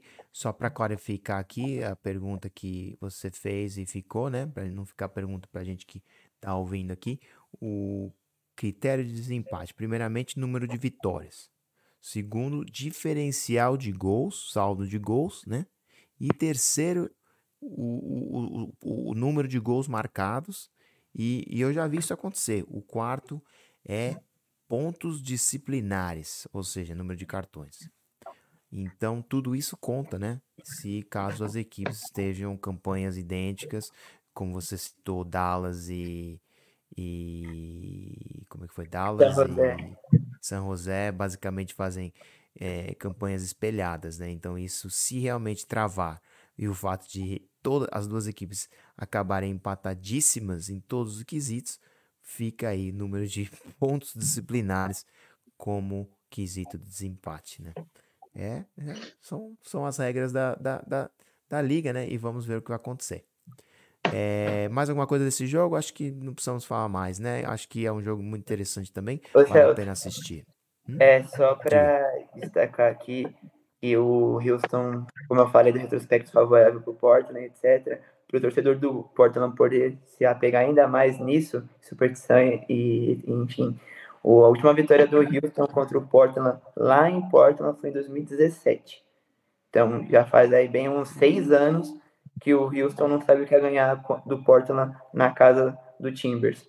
Então a esperança é algo para o torcedor do Portland poder se agarrar aí e quem sabe conseguir uma, mais uma vitória contra o rival. Nossa, esse, Só um esse comentário rápido. Bom mesmo. Diga. Eu acho que a gente comentou né, sobre o Houston e sobre a dificuldade desse jogo para o Portland. É, o Houston, né, apesar de já estar classificado, tem aquele interesse que a gente já comentou aqui algumas vezes da importância de jogar em casa. Né? Então, o Houston Sim. hoje é o quarto com 48, está em Real Salt Lake e Vancouver com 47 logo atrás dele e o Real Salt Lake vai enfrentar o Colorado Rapids. Então tem uma probabilidade muito grande de ganhar. Se Houston precisa vencer também Portland para conseguir enfrentar o Real Salt Lake em casa, né? No terceiro jogo. Isso. Precisa vencer e, e acho que deve vir com força total, força máxima para jogar contra o Portland. É, então é boa estatística aí que o, foi o Christian, né? Que, que mandou aí do, do, do, fato de essa vitória não acontecer há muito tempo. Mas também há muito tempo o Wilson não tem uma equipe tão boa, né? Então Fica aí, né, a dica, mas não sei não, né? Esse jogo aí vai ser interessante assistir. Amigos, quero pular agora, né? Fizemos aqui basicamente todos os jogos e já estamos aqui. Vamos falar rapidamente do St. Louis City, né? Que fez uma ótima campanha esse ano. Se vencer esse jogo, vai a 59 pontos, né? Não, não, não tem mais para onde ir. Já chegou onde precisava chegar. E o Seattle, no, no, no, por, por sua vez, se vencer, vai a 53 pontos e se coloca numa posição mais superior, né? Posição número 2. Então, o que vocês acham que vai acontecer? Começa com você, Christian. Christian, diga aí para mim o que vai acontecer com Seattle e St. Louis. Cara, o Seattle é aquele famoso time chato que a camisa pesa aqui. A gente não pode nunca duvidar pode chegar nos playoffs capenga, mas se transforma e vai lá e bate campeão. É um, um time muito legal de se assistir na MLS, o Seattle, enfrentando a surpresa da temporada, que foi o St. Louis, que todo mundo acreditava que ia ficar nas últimas posições, foi lá, bateu como campeão da conferência, até vimos os, os, os jogadores e o próprio clube onda com a opinião da imprensa, né, antes da, na, antes de começar de fato a temporada. Só que o que me chama atenção é, nesse jogo é o fato do Santo Luiz ser um time muito 880. Ou ganha ou perde. É o time que menos empatou na liga como um todo, se eu não estiver enganado. Vou até dar uma olhadinha aqui só para confirmar, mas confirmado agora, sim. Junto com Montreal, é, inclusive são dois times que apenas que empataram apenas cinco vezes. Então, assim, é um número pouco, é um número muito pouco de empates em, em 34, em 33 rodadas, né? Então, assim, é o Santo Luiz, quando não ganha, vai lá e perde. Então, para mim é um time que, mesmo jogando em casa, tem que tomar cuidado com esse Seattle, esse Seattle do, do Léo Chu, esse Seattle que tem tá, o Lodeiro voltando a jogar bem, ser importante para o time, né? O Raul Rui Dias, que nem precisa falar, um outro excelente jogador. E, e que, igual falamos, uma vitória para o Seattle e um tropeço do Los Angeles joga o Seattle lá para a segunda posição, mando de campo é muito forte em casa. Seattle não perde, acho que já tem uns cinco jogos pelo menos. Veio, fez uma reta final muito boa é, na MLS e tem tudo para dificultar, dificultar a vida do líder e quem sabe conseguir roubar uma vitóriazinha fora de casa, né? Contra a surpresa do campeonato. E aí, Thiago, confere a análise do Christian. Não, é, minha ideia sobre esse jogo bate bem com a do Christian, mas eu acho que Seattle é favorito até para esse jogo. Seattle vem numa sequência de oito jogos sem perder, é, vem numa crescente muito grande, principalmente depois da Leagues Cup, que fez uma Leagues Cup ruim, mas cresceu muito depois dela. É mais uma boa temporada do Seattle, muito consistente durante toda a temporada. Tem a segunda melhor defesa do campeonato. É, o Brash Metz é um, um, dos técnicos que mais preza por isso na liga inteira. Então é sempre um time muito competitivo, sempre um time muito chato. Eu acho que é um time que pode bater título de conferência com certa tranquilidade. É, é, um dos favoritos, sem dúvida nenhuma. E eu tenho minhas certas dúvidas de como o Santo Luís vai levar esse jogo. Esse é um time que realmente pode se poupar completamente para os playoffs, já tem a primeira colocação garantida, tem necessidade de botar time titular. É, Seattle precisa vencer esse jogo. É muito interessante pensando em mando de campo no futuro. Por exemplo, o LA tem um jogo difícil, então Seattle pode pegar uma segunda colocação. É, tem mais jogos aí pela frente. Eu acho que o jogar em casa para o Seattle sempre é bom. Então eu vejo Seattle com muito mais vontade e muito mais ânimo para esse jogo, até porque precisa dessa vitória. É um time extremamente competitivo e estou bem curioso para ver é, essa Conferência Oeste nos playoffs, principalmente Seattle, St. Louis, LA e Houston. Eu acho que vai ser uma disputa bem legal. Cada um com seu estilo, né? É, são, são realmente o Oeste é muito competitivo esse ano, eu concordo com você. Então, para mim, o São Luís poupa jogadores, tira o pé, né? Para que vai mostrar todo o seu jogo no momento, né? E, e tal. Agora vamos ver se vai ser suficiente para o Seattle conseguir uma vitória, porque o São Luís também não quer entrar na competição com uma derrota, né? Mas grande vantagem para o Seattle e realmente eles vão vir com tudo para melhorar seu posicionamento na tabela, né? E tentar entrar no, nos playoffs como o segundo seeding, né? O segundo é, o, o, segundo na chave, né? Então vamos aqui para concluir a chave, falar do jogo entre Vancouver e LAFC, equipe que eu tive o prazer de cobrir aqui em LA, né?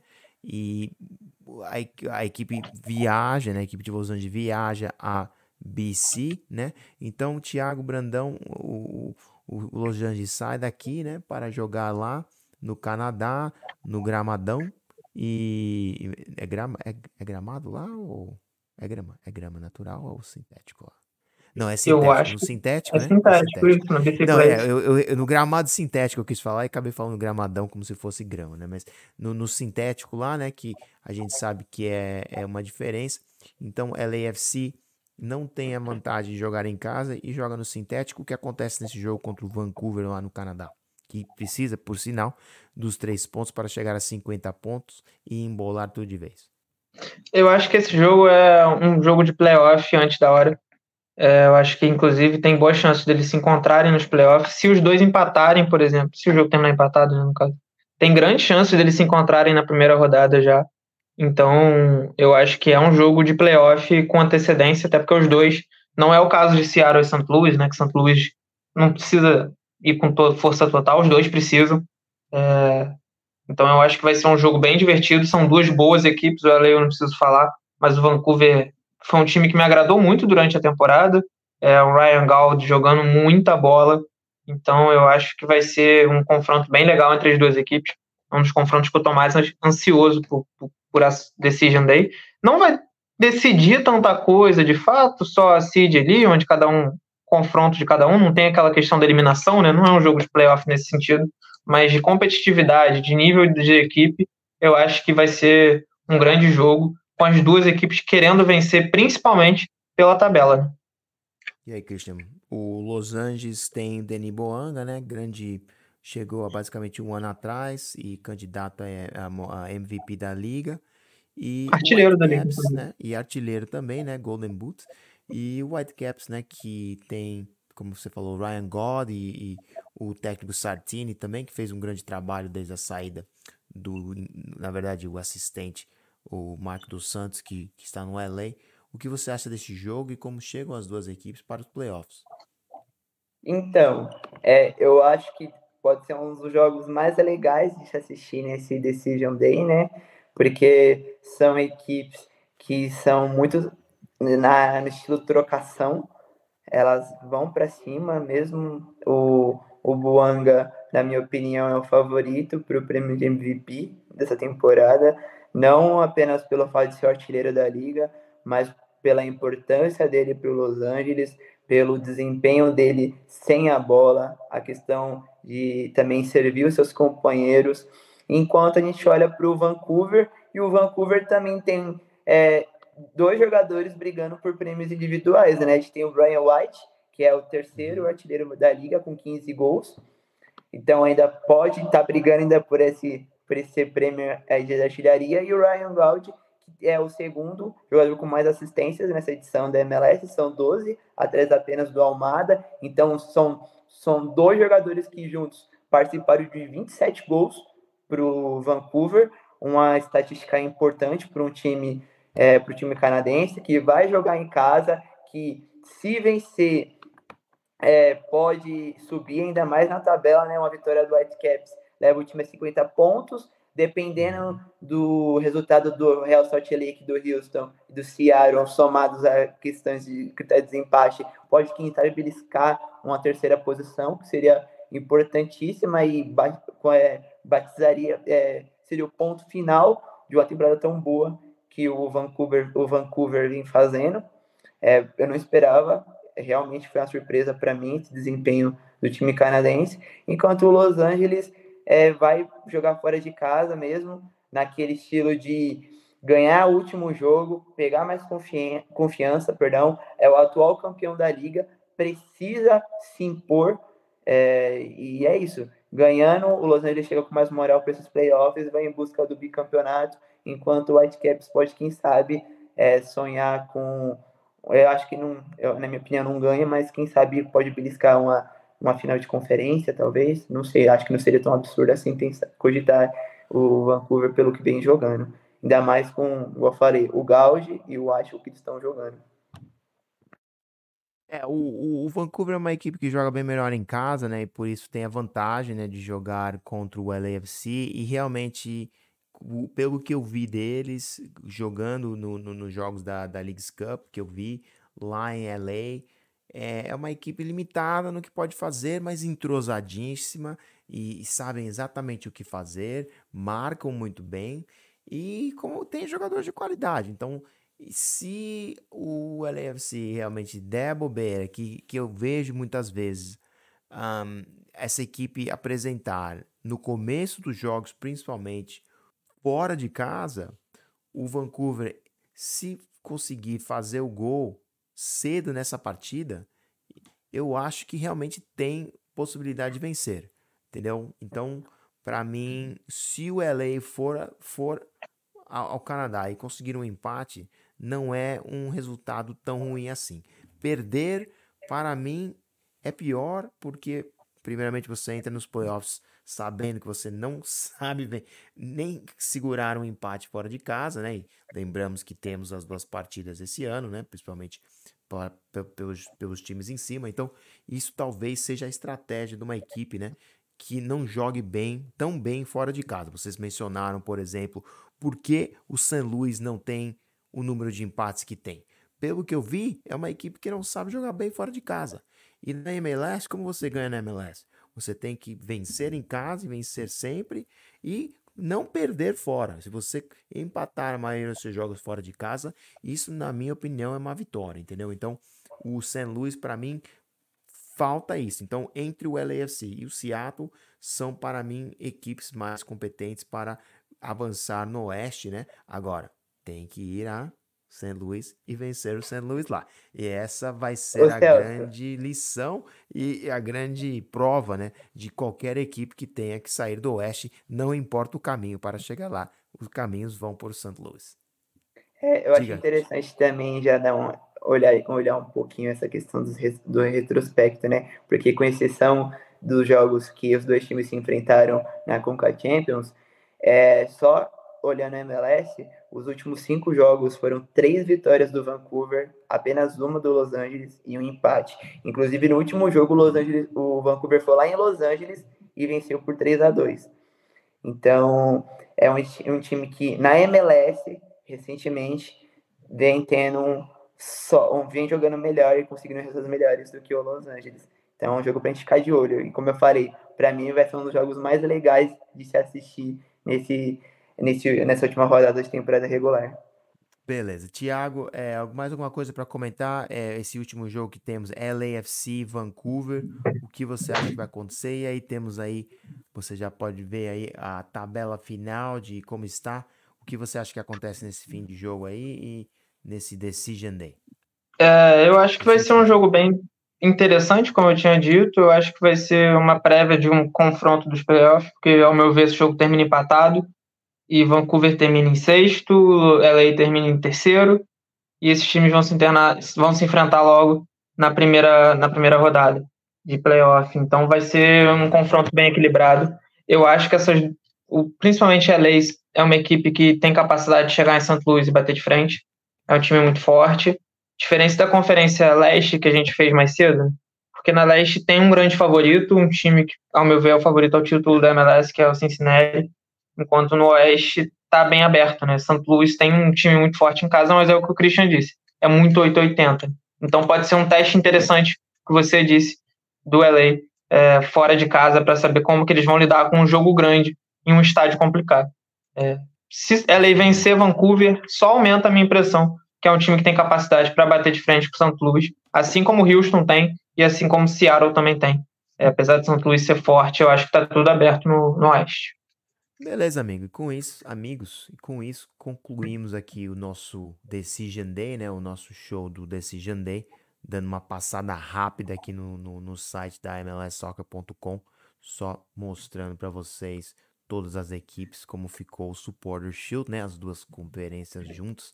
O Cincinnati na primeira colocação com 68 pontos, depois de 33 jogos, 20 vitórias e somente cinco derrotas. Impressionante o que fez o Cincinnati depois do tanto que perdeu nas primeiras temporadas na liga, né? Pelo menos deu uma, Celso, uma, uma, balanceada, o que, né? O que chama atenção também olhando aí é, essa tabela é a força dos times do leste, né? De oito times aí, seis são do leste, com exceção do LFC e do St. Louis. Então, realmente a Conferência Leste é onde nessa temporada pelo menos tivemos os melhores times da liga. Isso, e continua também com Atlanta e Nashville aqui e o Seattle sendo aquele terceiro time. Fazendo uma piada rápida, lá, eles, eles tiveram a melhor campanha porque eles enfrentaram mais vezes Toronto. Aí todo mundo pontua muito. Com certeza, eu acho que o, o, o, bolo né, competitivo do Oeste não permite que as equipes subam aqui, porque realmente depois do LAFC é um bolo de equipes. Tem Houston, é, é, é, Real Salt Lake, Vancouver e Portland. Só essas quatro equipes aqui provavelmente tem cacife para pegar um New England e um Atlanta. Então é muito subjetivo, né, como a gente fala, o Supporter Shield, porque infelizmente não é um campeonato em que, em que todas as equipes se enfrentam. E agora com a entrada de San Diego ainda mais equipes, isso vai ficando mais difícil ainda. Mas isso conclui com, com isso o Decision Day. Falamos de todos os jogos desta rodada maluca que teremos, né? Dois horários e jogos simultâneos, né? Para decidir quem entrará nos playoffs. Fico aqui já agradecendo meus meus parceiros, né, de crime, Thiago Brandão, que participou das duas dos dois lados do bracket comigo, e Christian Moraes, que fez o comentário do Oeste, muito bom seu comentário, agradeço, cheio das estatísticas, o cara veio preparado, afiado para a conversa aqui, Thiago, com nós. E também o Pedro Borges, que entrou lá de lá de Miami para falar um pouco do leste para gente. Agradeço muito a sua presença também, Pedro, no nosso programa Coast to Coast, aqui diretamente de Los Angeles. E com isso, sei que é bem tarde aí no Brasil. Agradeço muito mais uma vez a presença de vocês. Assistam a MLS aqui, né? E vamos ver o que vai acontecer nesses playoffs aí, maluco, com, com três jogos, né? E mata-mata, né? Eu sei que vai dar muita conversa ainda, né? E com isso, fechamos a nossa transmissão. Um abração para vocês.